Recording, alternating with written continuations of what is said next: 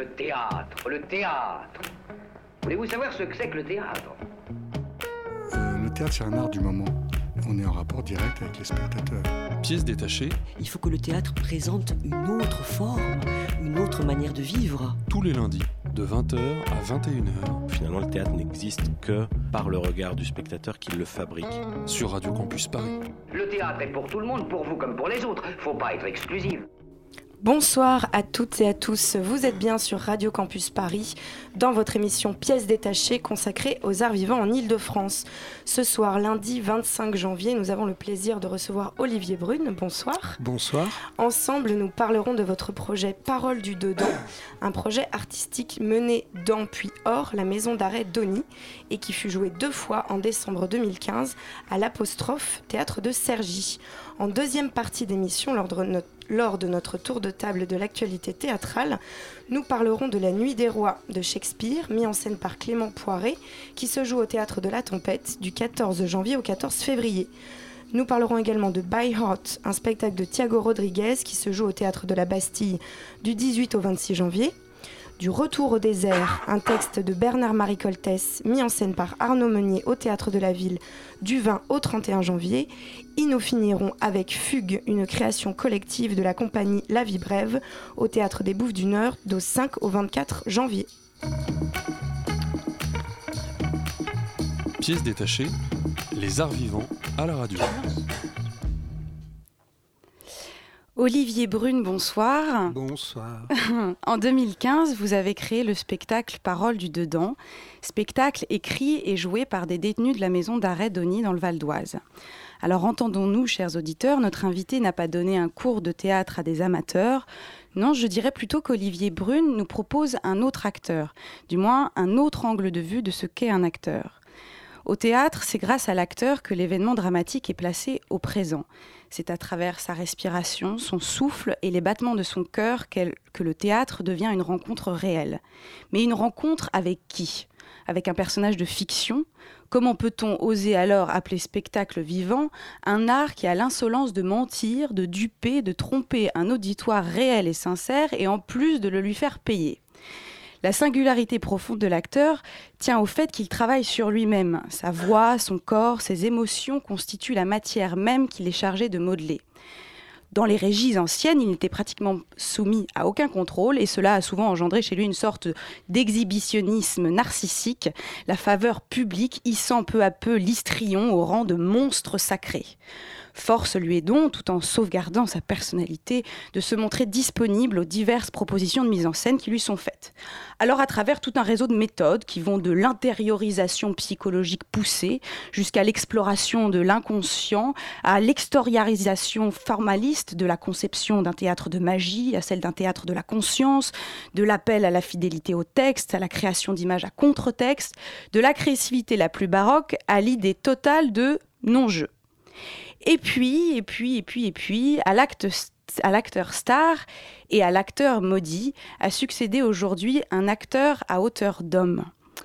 Olivier Brune, vous avez l'air de jouer avec cette définition de l'acteur, car tantôt vous allez pêcher les mots des vrais hommes pour les mettre dans la bouche des acteurs, tantôt vous mettez de vrais hommes sur scène avec des mots de fiction, tantôt vous les faites jouer ensemble, ces vrais hommes, ces vrais acteurs, qui jouent, qui ne jouent pas, qui s'inventent une vie, qui dit la vérité, seul vous le savez. En attendant, ce sont les mots de ceux dont la vie a basculé que vous utilisez. Alors pour commencer cette interview brute de décoffrage et rassurer notre auditeur qui s'angoisse à l'idée d'une émission purement encyclopédique, Olivier Brune, pouvez-vous nous raconter votre première visite en prison? 2000, euh, 2009 ou 2010 pour le théâtre Gérard Philippe de Saint-Denis à l'initiative de Christophe Rauque à l'époque. Christophe Rauque avait entendu de mon, parler de mon travail. J'avais quitté le théâtre, euh, disons, institutionnel, normal, euh, normé, pour aller travailler dans des marges, dans des friches. À l'époque, je travaillais avec Howard Buten, avec des jeunes autistes. Je travaillais aussi chez ATD Carmonde. Et euh, Christophe m'avait appelé en me disant qu'est-ce que, est-ce que tu voudrais pas faire un truc chez nous, au, théâtre Gérard Philippe de Saint-Denis? Et je lui ai dit la prison. Et donc je suis parti en prison.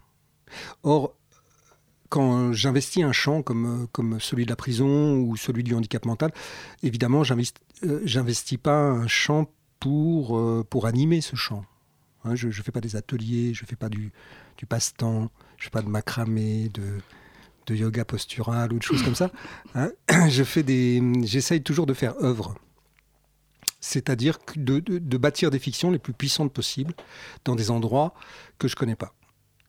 Et si possible, des endroits où j'ai peur, où j'ai des gros frissons.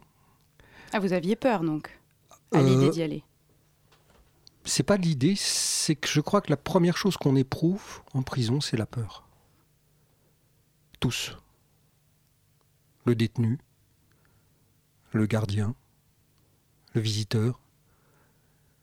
Et, que le, bâtiment entier, la structure prison est bâtie entièrement sur la peur. C'est un endroit euh, où tous les rapports sont bâtis sur la domination. Donc chacun domine l'autre. Ça peut être entre détenus, mais le, gardien domine le détenu. Le directeur de la prison domine tout le monde. Et euh, c'est un espace qui est bâti que sur des, rapports de force. Et euh, tout est fait pour qu'on éprouve de la peur. Hein. Il y a des gros barreaux, il y a des gros biscottos, il y a des. Vous voyez Donc il y a une fantasmatique aussi très puissante.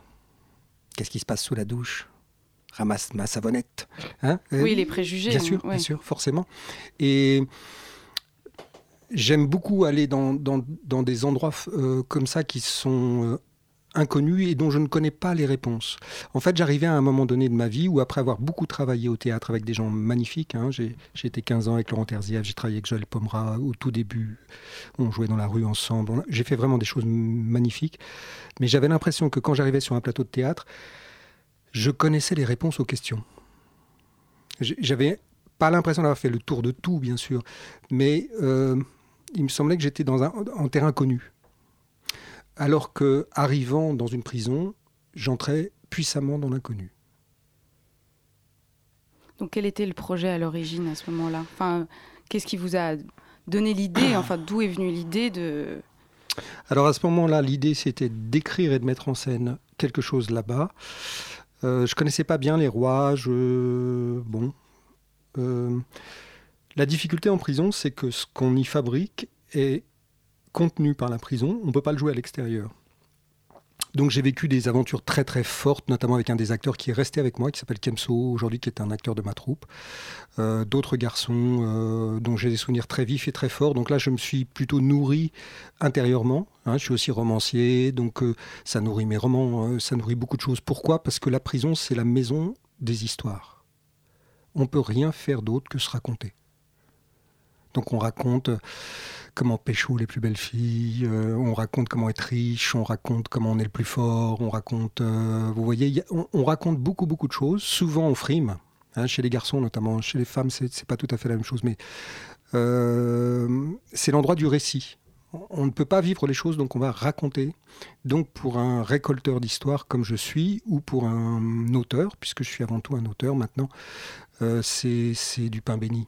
Et vous êtes inspiré de ces témoignages pour en écrire un livre? Euh, vous parlez du roman Oui. Non, il y a une partie du roman qui se passe en prison. Donc euh, je pouvais savoir ce que c'est qu'une couchette inférieure, qu'une couchette supérieure. Je pouvais savoir ce qui pouvait se passer dans, dans les cours. Dans... Alors pourquoi je pouvais le savoir? C'est aussi que j'ai grandi dans une cité. Donc quand j'étais petit garçon, parce que je l'ai été, euh, jusqu'à 17 ans, j'habitais une cité qui s'appelle La Banane, à Villeneuve-la-Garenne. Et on est 3000 là-dedans, enfin on était 3000. Et j'étais coursier. Et à 18 ans, j'étais acteur professionnel. J'ai joué Hippolyte d'Amphèdre. Et donc, euh, par exemple, entrer en prison, c'est rentrer dans un territoire. La première question qui se pose en prison, c'est d'où t'es? Je suis de la banane. Tout le monde, ah, 92, Villeneuve, je connais. Voilà. Et toi? Ben, Je suis euh, des francs moins 1, ou je suis euh, des 4000. la prison est territoriale. Donc il y a une reconnaissance comme ça des uns et des autres. Et comme il y avait cette familiarité entre nous, puisque moi j'avais l'impression de rencontrer une partie de ma jeunesse, hmm. l'échange devient plus profond. On commence à se raconter des choses qu'on ne raconterait pas un professeur, un metteur en scène, euh, un télo. On, a commencé à partager. Euh, oui, parce que tout à l'heure vous parliez de rapport de force. Euh, qui existe entre chaque membre qui constitue euh, la prison. Où est-ce que vous vous placez justement, vous, dans ce rapport de force de quelqu'un qui, qui est là pour quelque chose, mais qui va bientôt sortir euh, qui, qui est, Sous quelle autorité vous êtes? Est-ce que... Alors c'est précisément ma place singulière, c'est que je ne, je ne, je n'entretiens aucun rapport de force avec personne. C'est-à-dire dans le, dans, le, dans le cadre de la prison, il n'y a aucune forme de contrainte possible entre moi et les détenus, entre les détenus et moi. C'est-à-dire qu'à un moment donné, il faut une grande acceptation, il faut de la confiance, énormément de confiance, pour aller loin. Alors aller loin dans le récit au moment de l'écriture, euh, en prenant bien compte que pour moi, l'écriture récoltée n'est pas une écriture. C'est du témoignage. Que l'écriture de théâtre, c'est autre chose. Que l'écriture de fiction, c'est autre chose. Et puis le biais par lequel je passe toujours, c'est la fiction. C'est-à-dire que je ne crois pas à la vérité. Je ne crois pas qu'on puisse écrire la vérité. Alors expliquez-nous ça, en fait. Enfin, la- la- le processus d'écriture, en fait, pour euh, éclaircir. Pour moi, tout est fiction. Mhm. Votre prénom est une fiction. Oui, c'est oui. Votre papa et votre maman se sont racontés une histoire autour de votre prénom. Votre nom de famille est une fiction. Euh, le mien aussi, hein, je vous rassure. Euh, et, donc, pour moi, le, le- rapport de police est une fiction. Le rapport du juge est une fiction. Le récit du détenu est une fiction. Alors ça, c'est la matière brute. Et ce sur quoi je travaille avec les détenus, c'est pas cette matière brute-là, c'est on raconte des histoires. Parce qu'il n'y a, à mon sens, que dans le filtre de la fiction assumée que les secrets se révèlent, que la vraie vérité apparaît. Donc vous êtes parti de leur témoignage et à partir de là, vous, avez, vous y avez ajouté le filtre de la fiction. C'est ça? C'est-à-dire que. euh, je vais prendre un exemple pour, pour être très clair. Je me souviens bien d'un garçon qui s'appelait Chris, qui s'appelle toujours Chris, j'imagine, qui est arrivé. Donc, c'était un garçon euh, d'une quarantaine d'années, un peu rond, euh, qui est arrivé pour travailler avec moi, pour écrire avec moi, là, il y, a- il y a un an. Euh, Chris n'avait jamais écrit de sa vie. Donc, c'est ce qu'il me dit. Alors, je lui dis, mais tu as donc jamais écrit un texto? Ah, si. Tu as jamais écrit un mail? Ah, ben si. Donc, tu as écrit, mais tu as jamais eu l'idée que tu écrivais. Ouais, c'est ça. Et Chris travaillait aux cuisines dans la prison. Et hum, à ce moment-là, je lui dis, il était une fois. On va commencer comme ça. Et Chris écrit ça. Il était une fois un garçon qui réfléchissait. Il réfléchissait, il réfléchissait, il réfléchissait, il réfléchissait tellement qu'à la fin, il était saturé. Et Chris avait commencé sa première histoire. Cette histoire parlait de lui, forcément, j'imagine, et dans le même temps, c'était un garçon. Et la différence avec un auteur, c'est qu'un détenu, par exemple, son intensité d'écriture, ça va être 10 minutes, un quart d'heure, trois phrases, quatre phrases, pas beaucoup plus.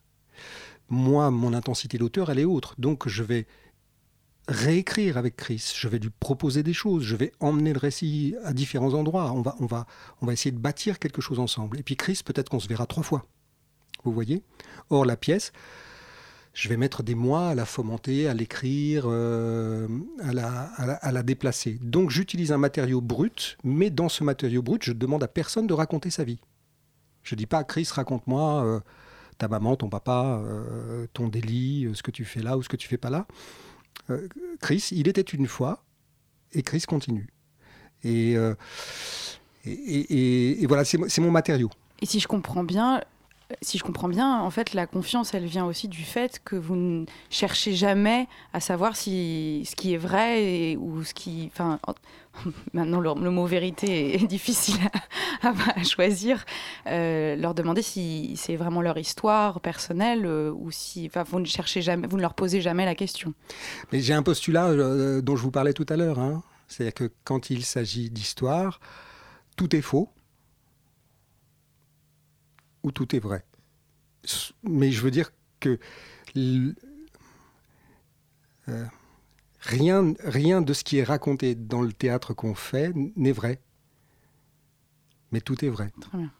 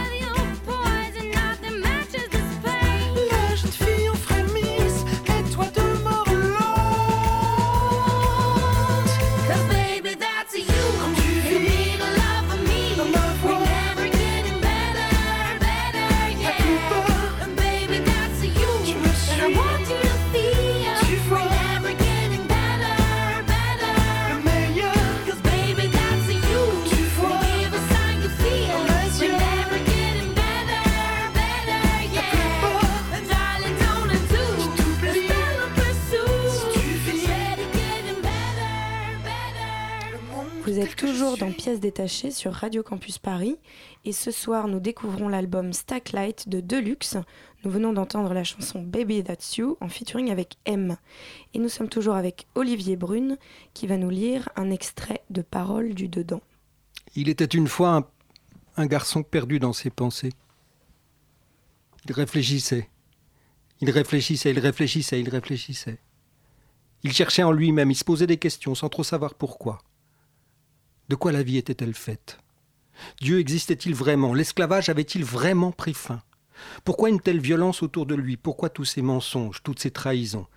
Il réfléchissait tellement, le gars, qu'à la fin, il n'arrivait plus à trouver le sommeil. À force de penser, de réfléchir, il avait mal à la tête, il était saturé. Enfin, il a fini par trouver une solution. Pour arrêter de penser, il devait être en mouvement, toujours en mouvement, sans s'arrêter, car dès qu'il n'était plus en mouvement, il se mettait à penser, à chercher, comme s'il lui manquait une partie perdue de lui-même, une partie qu'il devait retrouver. Alors c'était un extrait de Parole du Dedans, donc le spectacle entre guillemets pour lequel on vous reçoit euh, pour euh, essayer d'avoir un objet pour parler euh, précisément, plus concrètement des choses. Alors il semble que la particularité de ce spectacle, c'est que le projet était en tout cas d'arriver à sortir les dé- certains détenus pour le- les faire jouer euh, dans un théâtre euh, à l'extérieur. Oui, oui, c'était la, la condition pour moi. Quand on m'a proposé d'intervenir dans une maison d'arrêt, d'abord je voulais plus trop, après Villepinte, parce que la, la- la prison tapisse l'intérieur. Et donc il n'y a pas d'histoire jolie en prison, il n'y a que des histoires euh, épouvantables, même si on rigole beaucoup. Et donc c'est très polluant. Mm. Et lorsqu'on m'a proposé de travailler à nouveau dans une maison d'arrêt, j'ai dit oui, à la seule condition que les détenus sortent. Parce que les représentations que j'avais pu donner jusque-là à Villepinte se donnent devant des détenus modèles et des gardiens modèles, des surveillants modèles. Et finalement, je trouve que ce n'est pas pousser l'expérience du théâtre à son bout, euh, à son but ultime, à sa réalité. Et cette réalité-là, c'est de jouer devant des gens qu'on ne connaît pas, donc devant du public. Et c'est parce que moi, à 18 ans ou à 19 ans, j'ai joué en public que ma vie a été transformée. Donc je voulais que l'expérience, dans sa totalité, soit proposée aux, garçons, puisqu'il n'y avait que des, des hommes avec lesquels je travaillais, euh, euh, soit- le- leur soit proposé, qu'il n'y ait pas une sorte d'atelier théâtre à l'intérieur Mm. de la prison. euh, voilà. Et, et ça, c'était pour leur côté. L'autre aspect pour moi-même, c'est que moi, je dois être pu- rendu public. Je, je- je- je monte du théâtre euh, qui doit être public. Je ne veux pas un théâtre privé. Et quelles appréhensions ils ont eu de la scène euh, enfin, C'est-à-dire, euh, tout d'un coup, de jouer, comme vous l'avez dit, de- devant un public, de parler, d'être euh, finalement écouté pour une fois et que les gens se taisent pour les écouter. Enfin, c'est certainement euh, une nouvelle expérience, en tout cas. Bah, la, la- la plus grande peur de leur vie. Oui. Hein, des gars qui. Moi, j'ai connu des gars qui, qui montaient assez facilement au braquage et qui euh, sont dans un état pas possible au moment de jouer parce que c'est euh, la scène. la- les- le métier d'acteur a une caractéristique commune, par exemple, avec les boxeurs. Il faut aimer avoir peur pour être acteur. Il faut aimer avoir peur pour être boxeur. C'est des métiers qui, sont liés à la peur. Et donc, euh, l'expérience de la scène pour quelqu'un qui n'a jamais joué, aussi caïd soit-il, et encore, euh, les gars avec lesquels j'ai travaillé étaient très gentils, mais euh, c'est. Ouais, ça, ça, fait fouetter. Et ils avaient. C'était une surprise pour eux que le théâtre, ça pouvait être ça aussi? On a été très. euh, je ne sais pas s'il y a eu une vraie surprise parce qu'on était. euh, D'abord, je ne fais pas de troupe euh, uniquement de détenus. Je fais des troupes mixtes. Mixtes dans le sens où je prends les meilleurs comédiens, comédiennes, danseuses, musiciens. Je fais le plus beau théâtre possible en fait. Si on me demandait de monter une pièce in Avignon dans la cour d'honneur, c'est celle-là que je monte. Je ne fais pas un sous-théâtre, je ne fais pas un petit théâtre de détenus. Et d'autre part, pour moi, la caractéristique du théâtre, c'est le mélange quand j'ai joué euh, euh, à 20 ans, euh, mes partenaires avaient 80 ans. D'autres en avaient 27. Certains étaient alcooliques, d'autres croyaient en Dieu, d'autres n'y croyaient pas, etc., etc. Et donc, pour moi, la caractéristique du théâtre, c'est le mélange. Donc, une troupe de détenus m'intéresse pas. Une troupe de personnes handicapées mentales ne m'intéresse pas. En revanche, qu'une danseuse qui travaille avec moi, qui vient de chez James Thierry et Pietra Gala, danse à leur côté, c'est magnifique que Vincent Winterhalter, qu'on voit dans tous les théâtres nationaux, euh, qui joue partout, partout, partout, joue avec eux, c'est magnifique. Que Séverine Vincent, qui est une formidable comédienne, vous voyez Euh, C'est-à-dire que ce qui est très important, c'est l'espèce de porosité. C'est-à-dire que les détenus amènent aux acteurs une expérience forte de vécu, une, une sensation forte de présence, une, sorte d'animalité, de, on parlera peut-être du temps en prison ou des rapports en prison, mais c'est très important. Et les comédiens et les comédiennes apportent tout à fait autre chose.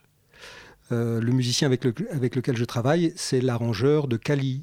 Euh, c'est euh, c'est- quelqu'un qui fait des musiques de films. Qui, voyez, c'est-à-dire que j'insiste beaucoup sur l'exigence artistique du projet, de la même manière que l'écriture est une vraie écriture. Et du coup, dans le travail euh, en même en question, euh, est-ce que vous faites une différence entre les comédiens professionnels et non professionnels? Dans, la, dans, la, dans ma Dans- dans manière de travail, oui, dans ma manière de dans la travailler, manière de travailler. Aucune. Aucune. Mais j'en ferai pas avec vous. Si demain on travaillait ensemble, je porterais la même exigence avec vous qu'avec Anne Alvaro. Ou qu'avec un détenu. C'est-à-dire que euh, je, suis. Enfin, dans ma manière, il n'y a pas de prérequis. Je, euh, voilà. Alors, on a plus ou moins d'expérience. hein, donc, moi, je peux faire partager un peu d'expérience. Mais je cherche euh, surtout des, fulgurances d'instant. Je cherche des choses très, très fortes. Et mine de rien, euh, quand on propose cette intensité-là en prison, Hein, il faut avoir un peu conscience aussi que la vie d'un détenu, c'est 22 heures sur 24 dans, une- dans 9 mètres carrés, où on est deux, avec un gars qu'on n'a pas choisi, avec les mêmes toilettes, les mêmes chiottes, les mêmes cuisines, enfin, vous voyez. Et donc, euh, quand euh, il y a la possibilité sur l'espace de 2 heures, de 3 heures, de proposer une très grande intensité, euh, il n'y a pas d'hésitation du point de vue des détenus. hein. Il peut y avoir une hésitation le premier jour en se disant je marche, je marche pas, je fais confiance ou je fais pas confiance, je reviens ou je reviens pas.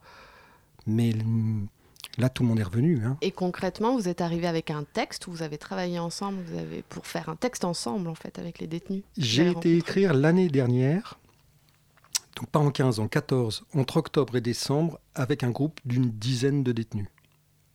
Cette année, je suis revenu dans la prison avec un autre groupe pour répéter avec eux entre octobre et décembre. Et entre-temps, il y a eu un attentat, des attentats épouvantables, un état d'urgence, les gars n'ont plus le droit de sortir. Je vous raconte pas la folie furieuse pour euh, dénouer tout ça et pour arriver à ce que la représentation ait lieu. Euh, et on arrive à une incandescence, à à une fusion, y compris avec le public. hein. C'est-à-dire que la question que nous ouvrons sur le plateau est une question publique. Je considère l'espace du théâtre, donc l'espace public, comme une, comme, comme une gare. C'est un endroit où, où les choses doivent traverser et elles sont posées devant tout le monde. Enfin, euh, et, et là, on est arrivé à des, ouais, à quelque chose d'une très très très très très grande euh, incandescence. Ils ont porté en fait les mots des autres détenus euh, que vous aviez rencontrés l'année d'avant. C'était pas leurs mots, c'était les mots d'autres. les mots des autres détenus et mon écriture. Ouais. Puisque mon écriture est mêlée quasiment à toutes les écritures des autres détenus, et il y a des parts de fiction absolument pures. C'est assez étonnant d'ailleurs, parce que les parts de fiction pures sont prises pour les parts de, de, de- de vrai. Enfin, il y a, y y cette espèce de, grand mélange euh, entre... euh, voilà. Mais c'est une écriture, euh, oui, une écriture pure, euh, dans le sens où je passe des mois à, à- à la... dessus, quoi. Il y a eu deux représentations. Ouais.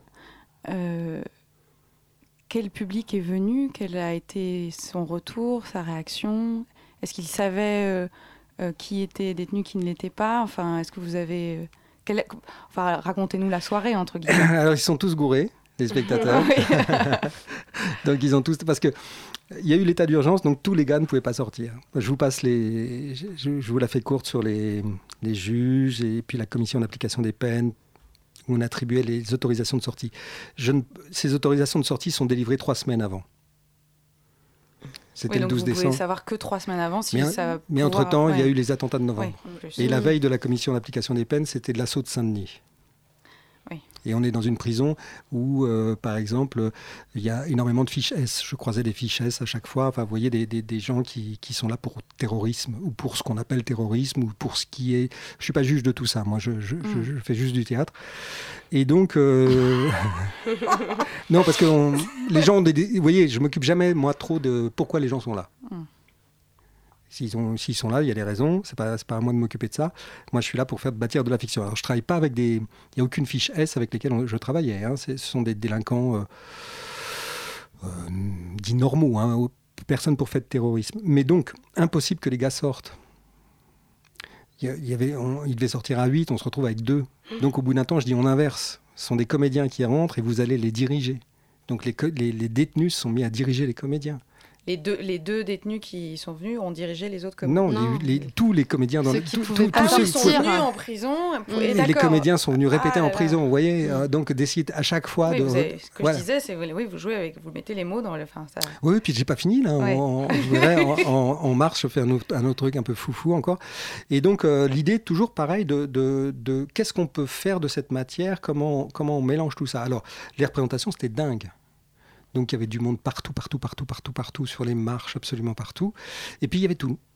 C'est-à-dire qu'il y avait euh, euh, quelqu'un qui était envoyé par Madame la ministre, euh, et puis il y avait des gens des cités, et puis il y avait les familles des détenus, et puis il y avait des gens qui se disaient mais c'est fou. Et puis voilà, et, donc la représentation a été une espèce d'énorme vague d'émotions entre les uns et les autres. Et moi, pour moi, c'était très important aussi euh, qu'un groupe rencontre un autre groupe. Le pire pour moi, c'est de ne pas se parler ou de ne pas se voir. Donc l'idée que les gens qui sont dans les prisons, 70 000 personnes en France, euh, puissent être sur un plateau de théâtre devant des gens qui n'y sont pas. Et qu'on arrête de se regarder en disant j'ai peur de toi, t'es un gros méchant et moi je suis un mec très bien, ou je suis une femme très bien et vous êtes des gros méchants, qu'on puisse s'entendre, qu'on puisse entendre parler, euh, qu'on puisse entendre aussi la souffrance, qu'on puisse voir les personnes, qu'on puisse, me semble absolument fondamental. Il y, a- il y a une idée de la cohésion euh, sociale, vous voyez là-dedans, Mm. euh, mais par, par la fiction, hein, pas par euh, le, le blabla. Donc dans la soirée même. Et ça pose directement la question, par exemple, profonde de la punition.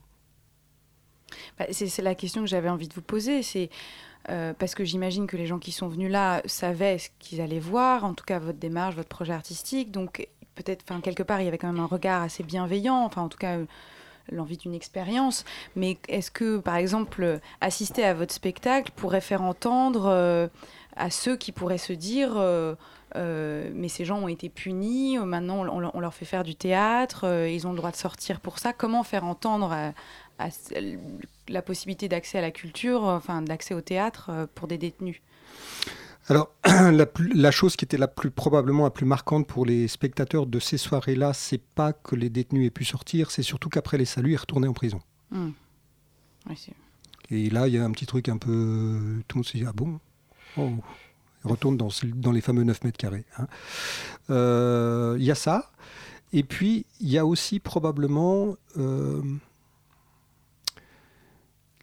enfin, de mon expérience, alors là, je rentre dans quelque chose qui, qui, qui m'est propre, hein, c'est à mes yeux, et euh, mettre des gens ensemble, c'est-à-dire des, disons, mettre des voleurs avec des voleurs, c'est la garantie que les voleurs sortiront encore plus voleurs. Voilà.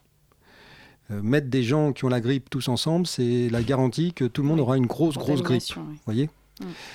Euh, Donc, euh, pour moi, l'expérience innovante, euh, la tentative, c'est de proposer à ces personnes détenues une expérience qui soit d'une autre nature que d'une nature financière, violente, de domination, d'agression, de rapport de business.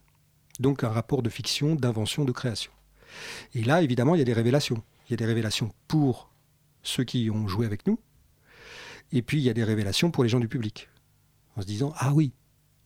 Et donc on se redécouvre un peu comme être humain, plutôt que de, de, se voir à travers des murs de béton qui font euh, 4 mètres de large. Parce qu'en fait, il n'y a qu'une seule population dans les prisons. Une seule. Ce sont les pauvres. Il n'y a que des pauvres en prison. Pauvres d'argent, pauvres d'esprit, il y a des fous partout, euh, pauvres de perspective ou de, de, de, bagages, euh, non pas intellectuels, mais d'imagerie mentale. Vous voyez. Et donc, euh, qu'est-ce qu'on fait généralement dans la politique carcérale qui est, celle que je peux euh, observer en France? C'est qu'on enferme tout ça derrière un mur, on dit on ne regarde pas. Et moi, comme romancier, comme auteur de théâtre, mais aussi presque plus comme romancier, euh, il y a de la nourriture pour moi là. Qui on a enfermé? Pourquoi on est là? Qu'est-ce qui se passe là-dedans? Euh, Qu'est-ce que c'est que cette poubelle du monde où personne ne veut regarder trop?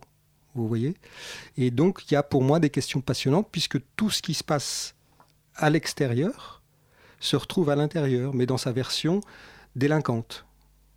Dans sa version, j'ai passé. euh, C'est-à-dire que le gars n'a pas fondé un supermarché pour vendre des produits euh, de, de- de consommation courante. Le gars, il a fondé un supermarché pour vendre du shit. voilà. Mais il fait la même chose. hein. il achète à des petits producteurs, il revend au détail. Et puis, et lui, il me dit.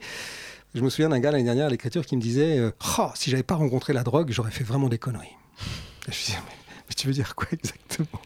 Il me disait mais j'aurais fait vraiment des conneries. Je dis mais qu'est-ce que tu appelles des vraies conneries? Il me dit ben non mais j'aurais fait des trucs tu vois pas bien parce que là bon j'ai fait euh, je fais du trafic de drogue mais là euh, je fais un petit peu de prison puis après je vais ressortir. C'était son boulot.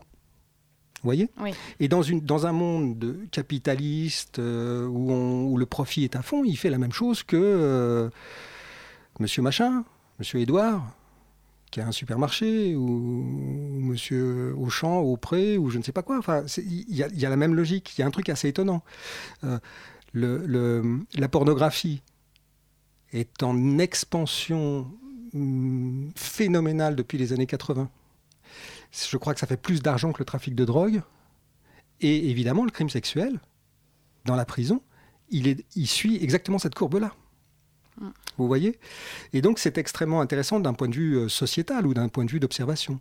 Et là, euh, du point de vue de, l'auteur, enfin de l'écrivain, de l'inventeur, je suis sur les traces de, de, de- de- des- de- enfin, il y a quelques aînés avant moi, Truman Capote et d'autres, qui, qui, ont passé beaucoup de temps euh, dans ces endroits-là, parce qu'il y a aussi une chose importante, après j'arrête, c'est que la parole empêchée, la parole contrainte, elle produit des choses dingues.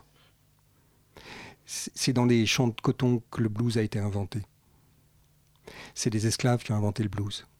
Et donc, quand la parole est très contrainte, quand elle est empêchée, et quand on gagne de la confiance, quand quelqu'un ose libérer, c'est phénoménal ce qui jaillit. Euh, faites une conférence devant des étudiants sur le temps. Bon. Faites une conférence en prison sur le temps. Vous allez voir.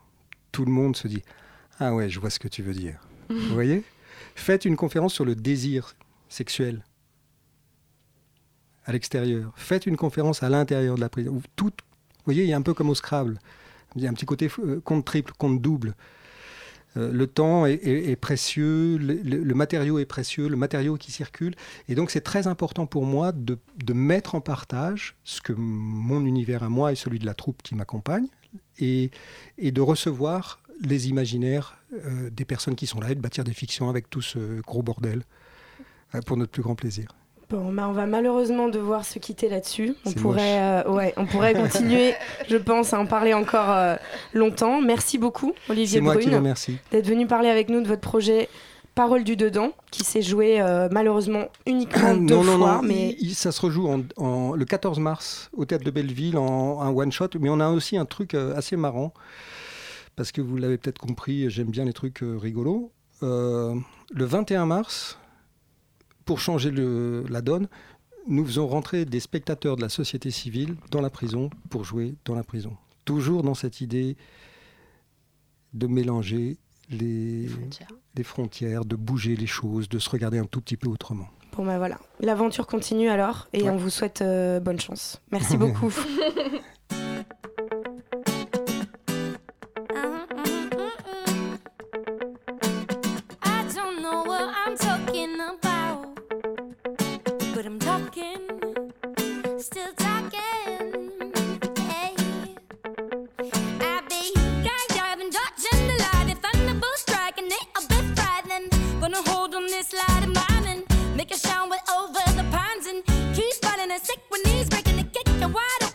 It's a new system.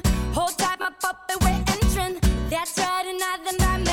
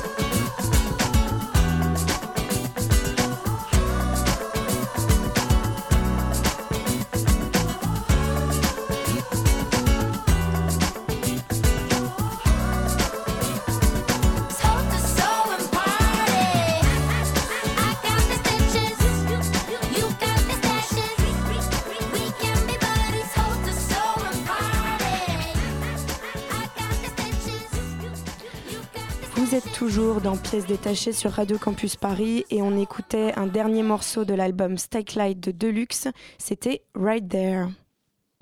Il s'agit d'une, il s'agit d'une, d'une- d'une histoire, euh, c'est-à-dire qu'en fait, il s'agit plus d'un, d'un concept d'histoire.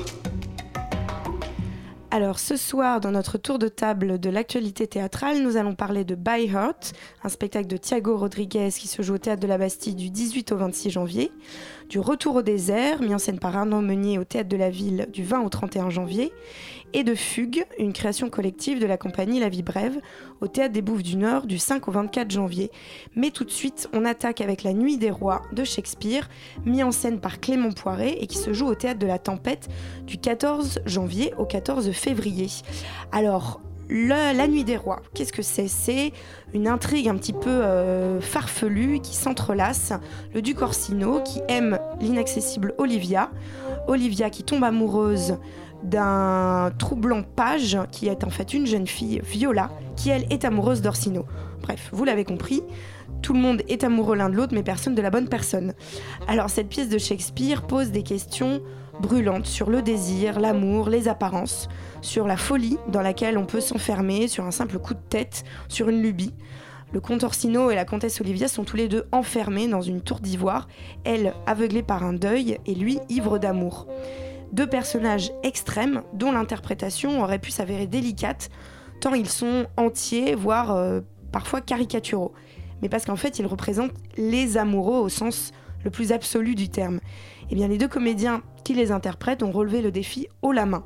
J'ai été un petit peu déstabilisée au début euh, par l'ouverture de la pièce, par un conte Orsino tout en lyrisme. On se dit, oulala, voilà une mise en scène euh, très classique de Shakespeare et on est rapidement détrompé. Clément Poiret reste au plus près de Shakespeare tout en prenant de belles libertés, en apportant un souffle très moderne à la pièce. Mais cette modernité ne vient pas aux dépens du texte, dont on entend chaque mot, chaque sous-entendu, chaque image à merveille. Euh, il y a une scénographie très très belle et très ingénieuse à base de lits qui sortent et qui se rétractent avec de grands draps qui flottent et qui permettent un jeu, un très beau jeu d'ombre chinoise qui sert à merveille les faux semblants et les quiproquos de l'intrigue. Il n'y a presque pas de lumière directe, mais majoritairement une lumière diffuse, presque crépusculaire, qui est projetée à travers des vitres et qui crée une atmosphère à la fois douce et mélancolique. L'adaptation de Jude Lucas est très réussie. La langue est à la fois riche en images shakespeariennes et très rythmée, très enlevée. Les comédiens sont tous exceptionnels. Ils alternent euh, tous avec brio le rire, le lyrisme, l'héroïsme, toujours avec beaucoup d'humour. Chloé, t'étais avec moi et en parlant mais- de rire, je t'ai pas mal entendu. Ah oui, non, mais alors ça a été une soirée euh, incroyable à laquelle on s'attendait pas du tout parce que, comme l'a dit Margot, euh, c'est vrai que au départ, on, on, a- on, a- on s'est dit bon, alors voilà un, un Shakespeare bien classique, euh, costume, euh, vieux costume, grande robe, etc. Et en fait, euh, je pense qu'ils ont traité. bah, alors, je, pense, j'imagine, parce que c'est évidemment Shakespeare il y a un très longtemps, euh, mais qu'ils ont traité un Shakespeare, une comédie de Shakespeare, comme il faut la traiter en fait. Il n'y a pas de. Très, très simplement, avec une générosité du jeu, avec, euh, avec une insolence euh, dans les mots, enfin dans, dans, la, dans la traduction, parce que la traduction est originale pour, euh, pour, la, pour ce spectacle-là, pour cette création-là.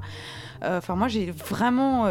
on a passé une très très bonne soirée avec Margot et mettons de côté tous nos, euh, toutes nos analyses de théâtreux. Enfin voilà, on a vraiment passé une bonne soirée et euh, c'était et ça faisait du bien, vrai, véritablement. Donc Voilà. euh, voilà, moi j'avais envie que toutes mes soirées soient comme ça. Exactement. Donc on ne peut que vous recommander d'aller voir La Nuit des Rois par Clément Poiret au Théâtre de la Tempête. Vous avez jusqu'au 14 février.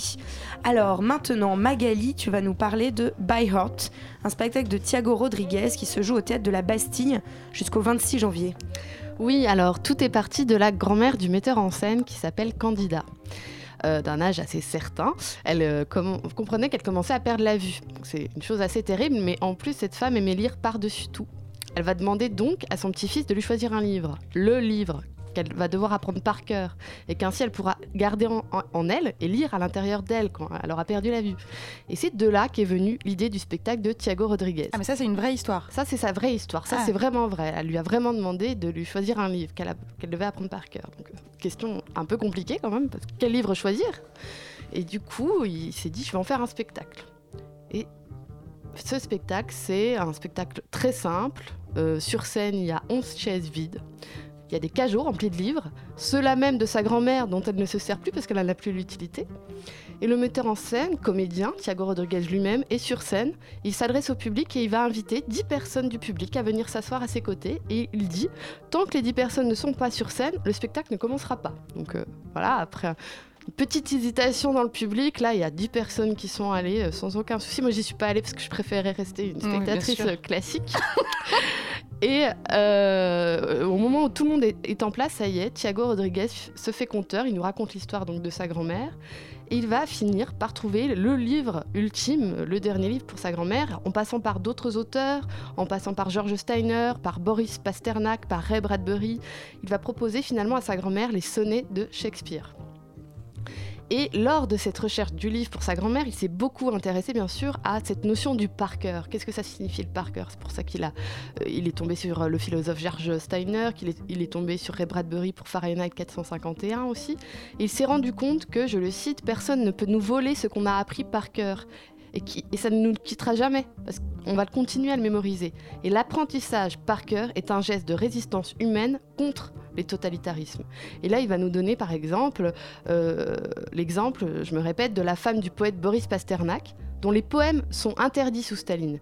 Et du coup, la femme du poète va faire apprendre à 10 de ses amis des poèmes de son mari par cœur, qui à son tour pourront les transmettre, et ainsi de suite.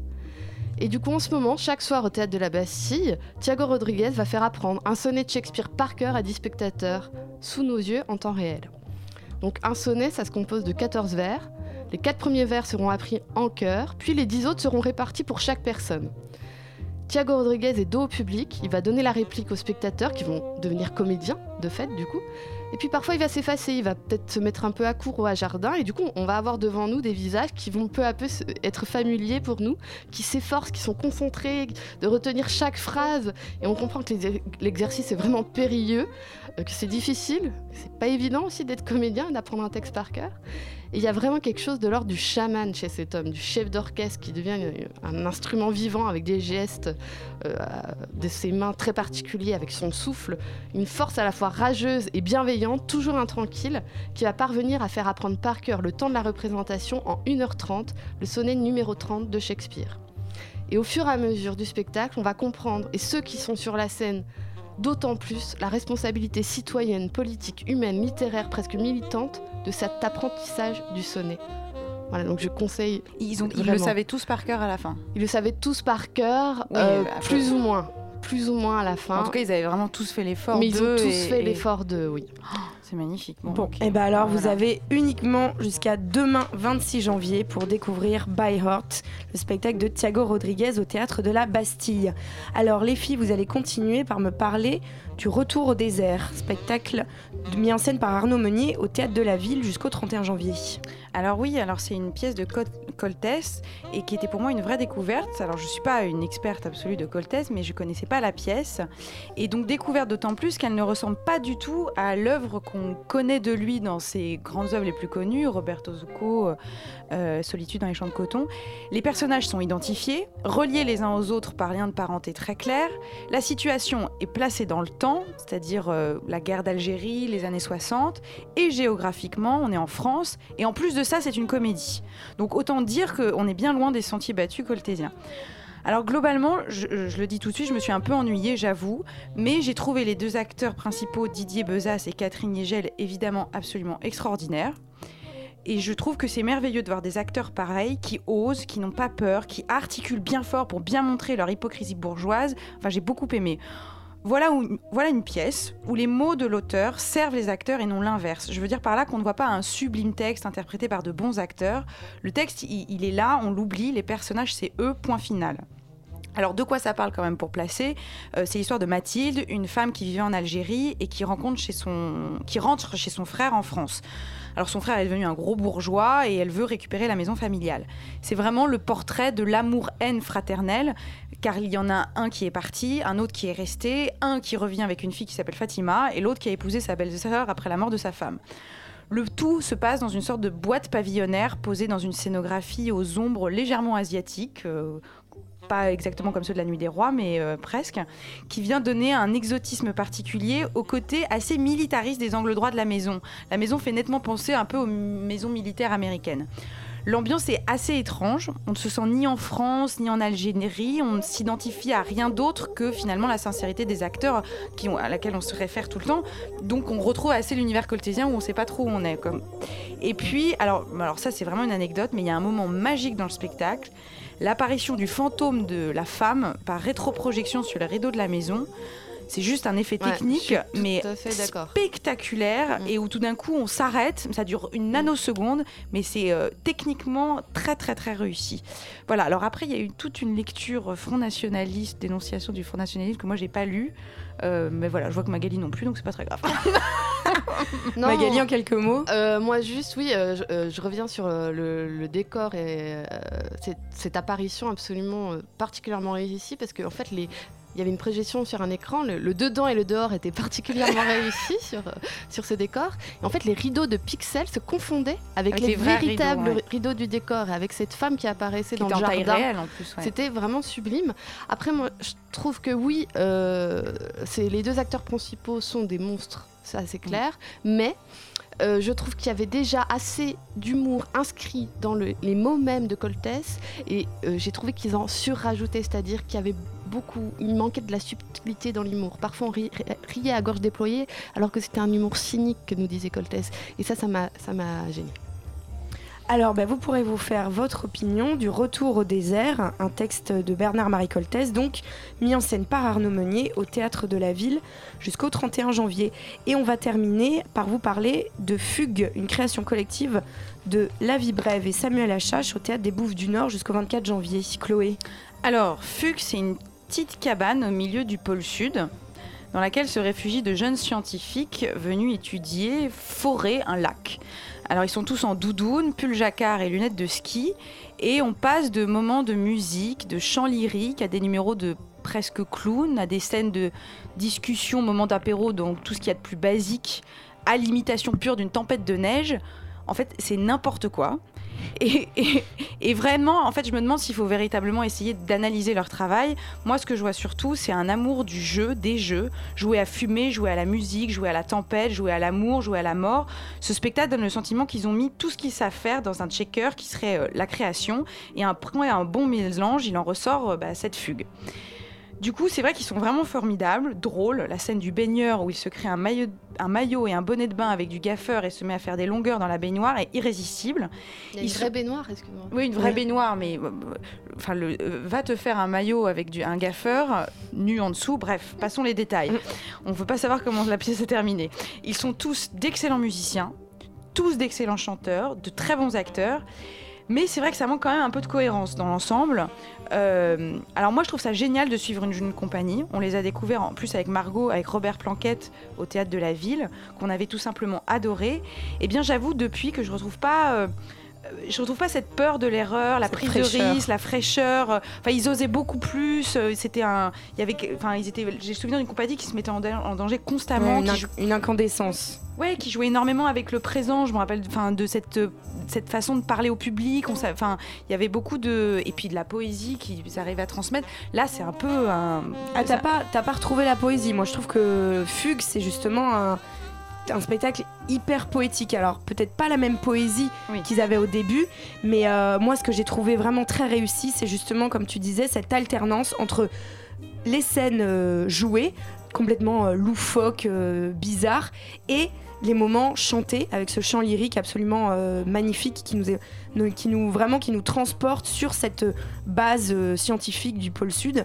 Et, et cette alternance entre ces moments j'ai trouvé ça vraiment très réussi. Euh, voilà je suis d'accord avec toi c'est parfois un petit peu fourre-tout. On comprend pas trop où est-ce qu'ils veulent en venir. Mais moi je me j'ai pris plaisir en tout cas à me laisser perdre là-dedans et à me laisser parfois euh, emporter par cette poésie euh, que j'ai trouvée quand même très euh, délicate.